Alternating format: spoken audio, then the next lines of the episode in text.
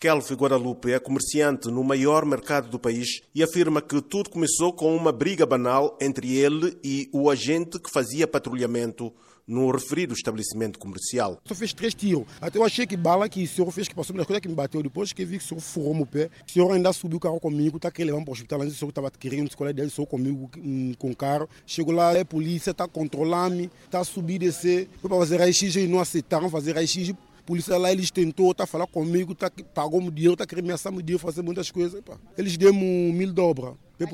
Deu mil dobras para despesa, para ver, para subir e descer. Tá querendo tapar embora, tá querendo para tipo, para tudo ficar, para ninguém não, para ninguém não, não ficar sabendo nada. Interpelado nesta terça-feira durante uma visita ao Comando-Geral da Polícia Nacional sobre o caso que ocorreu há quatro dias, o Ministro da Defesa e Ordem Interna, Jorge Amado, não confirma a abertura de qualquer inquérito. Quanto a este assunto não posso comentar, porque uh, acidentes, como eu digo, são acidentes.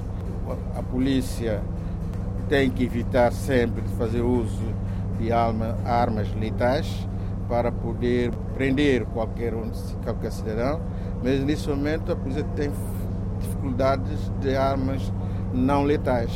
De salientar que desde 25 de novembro de 2022 após a tortura e morte de quatro civis no quartel das Forças Armadas, na sequência de uma alegada tentativa de golpe de Estado, que as organizações de defesa dos direitos humanos das Nações Unidas têm estado de olho em São Tomé e Príncipe. Eduardo Elba, secretário executivo da FONG-STP, Federação das Organizações Não Governamentais, que congrega as associações de defesa dos direitos humanos, lamenta a impunidade e a inércia das autoridades perante os últimos casos de violação dos direitos básicos dos santomenses. As pessoas não são responsabilizadas pelos, pelos atos que cometem. Este caso último é recente. Pessoas de, do Estado, digamos assim, que deviam ter outro, outro perfil, digamos, na sua atuação, acabam por cometer erros que marcham claramente a imagem do país. Nosso país é, assinou, ratificou várias convenções internacionais subregionais e depois, na prática, nós não conseguimos dar provas né, daquilo que nós mesmos assinamos ou ratificamos.